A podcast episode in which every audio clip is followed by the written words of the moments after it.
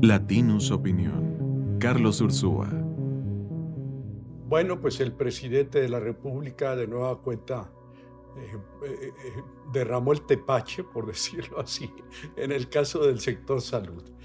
su última gran idea, gran idea entre comillas, en el sector salud es que va, a tener que haber una farmacia totota en toda la República Mexicana, donde se, de alguna manera se almacenen todas las medicinas que los mexicanos necesitemos y de ahí se van a distribuir a la República. Bueno, pues es una idea que seguramente no va a funcionar, pero hay que recordar que tuvo peores ideas que esa en, ah, cuando inicia el sexenio, en, un poquito después, un año después, en el 2020, extingue un programa que se llamaba Seguro Popular, que era el, corazón, digamos, del sistema de salud de México, eh, donde los estados jugaban un papel muy importante proporcionando los servicios médicos, lo extingue y por esta, ¿por qué? Pues porque a él le gusta extinguir cosas y demoler cosas, eh, y bueno, pues eso es lo que es.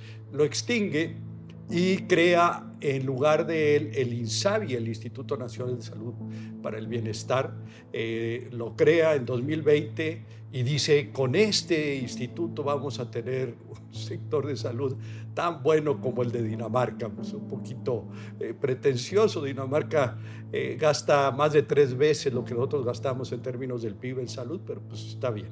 En fin, crea el INSABI sin reglas de operación, y piensa que, que, nada más por crear una institución se va a resolver el problema y por supuesto no se resolvió. de acuerdo con cifras oficiales, en 2018, antes de que él llegara al poder, había alrededor de unos 20 millones de personas que no tenían servicios de salud.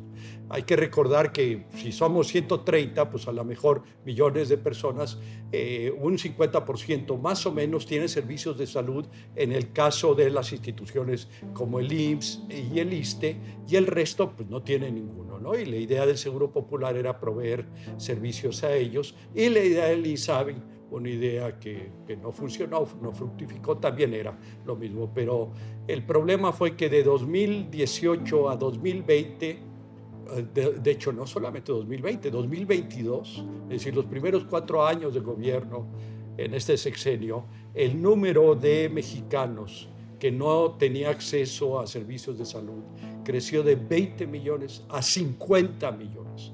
Básicamente todo mundo que de alguna manera u otra, estaba siendo atendida en Seguro Popular perdió esa y se quedó sin nada. Y lo más trágico de todo no, no fue eso, los 30 millones por sí mismos, sino hay que recordar que la pandemia se dio de 2000 a 2022 y eso probablemente el hecho de que no se brindaban los servicios de salud adecuados, pues ocasionó que el número de eh, muertes por COVID haya crecido de manera tremenda, alrededor de casi 700 mil eh, mexicanos murieron con COVID, una cifra extraordinariamente alta para estándares internacionales.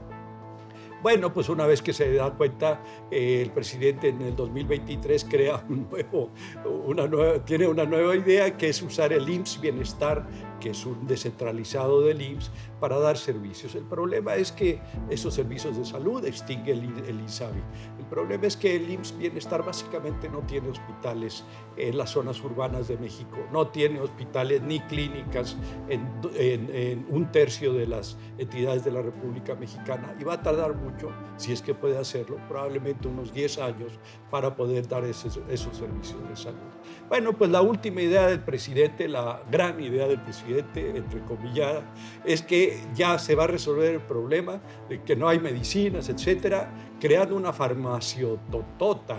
Se le ocurrió la idea hace como dos meses y ahí está eh, un, Birmex, que es un descentralizado también del gobierno federal, acaba de comprar una bodegota que tenía eh, Liverpool este, para almacenar todas las medicinas que todos los mexicanos vamos a necesitar a lo largo del tiempo y de ahí distribuir este, con toda seguridad a cada uno de los hospitales y clínicas. Obviamente eso es un error muy grave. Eh, Liverpool tenía su bodega pues simplemente porque no podía poner todos los muebles y todas las cosas enormes que vende en sus tiendas, pero si pudiera ponerlos, pues para qué tendría una bodega, lo, tendría en cada una de sus tiendas. Es lo mismo aquí. La verdad es que una vez que se almacenen medicinas, y no va a haber muchas, por cierto, porque no hay dinero para comprar las medicinas, ese es el problema fundamental al, al final del día, pero en fin, si una vez que se almacenen, ¿qué hacemos? ¿Cómo se distribuyen?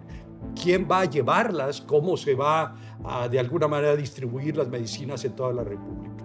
¿Cuál es la solución? La solución, eso se conoce desde hace mucho tiempo y es, y es la misma en todas partes del mundo. Lo que se hace es que los hospitales y las clínicas y todos los centros de salud que requieran medicinas subastan piden medicinas y hacen una subasta general en lo posible en toda la República para que compitan entre ellas todas las farmacéuticas para, para brindar y para llevar esas medicinas a cada uno de los lugares. Eso es lo correcto, eso es lo inteligente y eso es lo barato. Pero ahora estamos en una nueva aventura y esta es la aventura de las farmaciototota.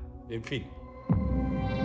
Esto fue una producción de Latinos Podcast.